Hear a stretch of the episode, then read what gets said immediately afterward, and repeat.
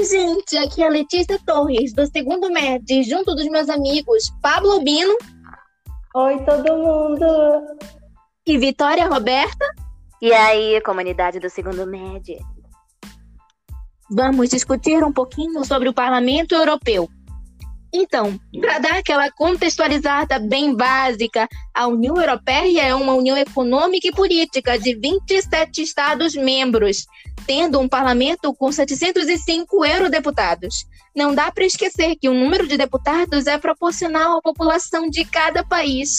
Coisa linda, não é mesmo? O equilíbrio. Mas então, querida Roberta, me diga, afinal, qual é a necessidade do parlamento na União Europeia? Sim, claro, Letícia. A função do parlamento na União Europeia é legislativa, trabalhando em conjunto com o Conselho Europeu, acompanhando, fiscalizando o trabalho dos órgãos da União Europeia, com foco na Comissão, que é a parte executiva. Eles formulam políticas de segurança do comércio e meio ambiente. Tudo isso em meio a reuniões, comissões e sessões plenárias, que são reuniões que expressam uma votação final e definitiva sobre uma proposta legislativa. Entendeu? Entendi, que demais! Devemos ressaltar outra coisa é que o parlamento ele é a única instituição comunitária que reúne e delibera em público, ou seja, todas as resoluções, os pareceres e debates, eles são publicados no jornal oficial das comunidades europeias. Incrível, não é mesmo? Oh, sim, claro. E saiba de uma coisa: nada disso é desorganizado. Todas essas reuniões, debates e sessões plenárias são organizadas pela mesa, que é o órgão de direção regulamentar da instituição competente em matéria de orçamento do parlamento, questões administrativas, pessoais e organização.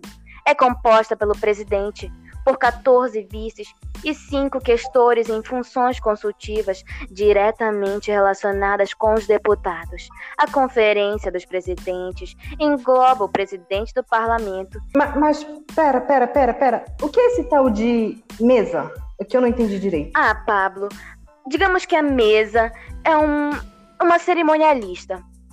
Organiza eventos, tem como principais funções, enquanto órgão de política do parlamento, fixar as competências e o número de membros das comissões e das delegações parlamentares, decidir a repartição dos lugares no hemiciclo e elaborar calendário e a ordem do dia das sessões. Maravilhoso, não? Sim, claro.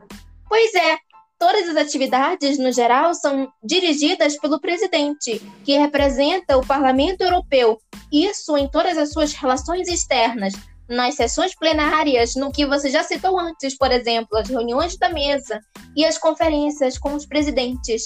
Então, o negócio é puxado mesmo.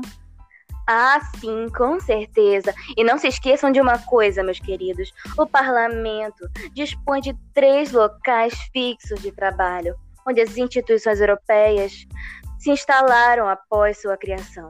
A sede principal, Estrasburgo, onde rolam as sessões plenárias uma vez por mês.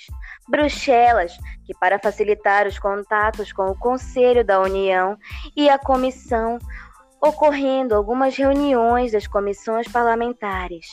E o Secretariado Geral, encontra-se em Luxemburgo. Só a nata da política europeia. Isso mesmo, Vitória.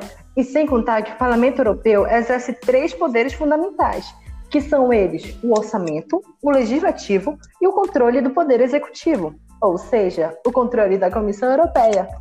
O parlamento, junto do Conselho, controla o poder legislativo, que é aplicado nos domínios de política social, redes transeuropeias, o ambiente e a educação. E com relação ao controle do Poder Executivo, os parlamentares votam no futuro presidente da comissão, que, no caso, o presidente recomendaria seus comissários, que, de novo, teria outra votação parlamentar. É muita votação.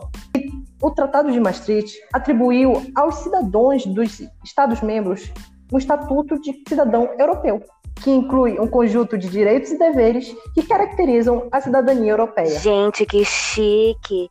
E Letícia, sobre o Brexit, nas formulações políticas de segurança do comércio.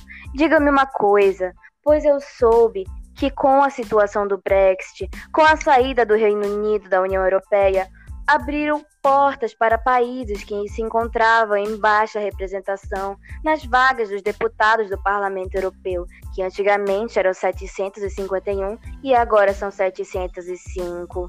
Me diga, o que de fato ocorreu no Brexit? Você que é tão entendida do assunto. Ah, querida, obrigada pelo reconhecimento. Pois bem, o Brexit é uma abreviação para British Exit ou saída britânica na tradução literal. Esse é o termo mais comumente usado quando se fala sobre a decisão do Reino Unido de deixar a União Europeia, o que foi basicamente um divórcio, já que ele durou 47 anos. O que, por conta disso, um novo acordo de livre comércio deverá ser negociado. Difícil, não é mesmo? É. Mas, Letícia, e com relação a meio ambiente? Tem alguma fofoca rolando por aí? Bom, nós podemos relacionar o Parlamento Europeu com o Brasil, por exemplo. Os passarinhos me falaram da Folha de São Paulo que declarações e atitudes do presidente brasileiro Jair Bolsonaro causaram grande preocupação na opinião pública europeia e podem prejudicar o acordo entre o Mercosul e a União Europeia, por exemplo. Segundo o eurodeputado Nicola Dante, membro da delegação do Parlamento Europeu para as relações com o Mercosul. Pois é, galera. E essas foram as polêmicas, os babados fortíssimos da União Europeia. Aqui finalizamos o nosso podcast. Nossos mais sinceros agradecimentos aos professores de Geografia, Odir Lourenço e Cláudio Santos. Também Gostaríamos de agradecer ao nosso professor de História, Antônio Carlos, que ajudou na produção desse podcast. E também gostaríamos de mandar uma mensagem para o segundo média. Nós estamos passando por momentos difíceis, confusos, pandemia, avaliações, EAD, atividades entregues em cima da hora, redações e mais e mais outras coisas. Só desejo que nós possamos passar por tudo isso da melhor maneira possível, pois somos alunos ideal. Os créditos vão para Pablo Albino, que editou o vídeo, Vitória Roberta, que elaborou o roteiro, e Letícia Torres, que fez a pesquisa. E para todos, beijos de luz.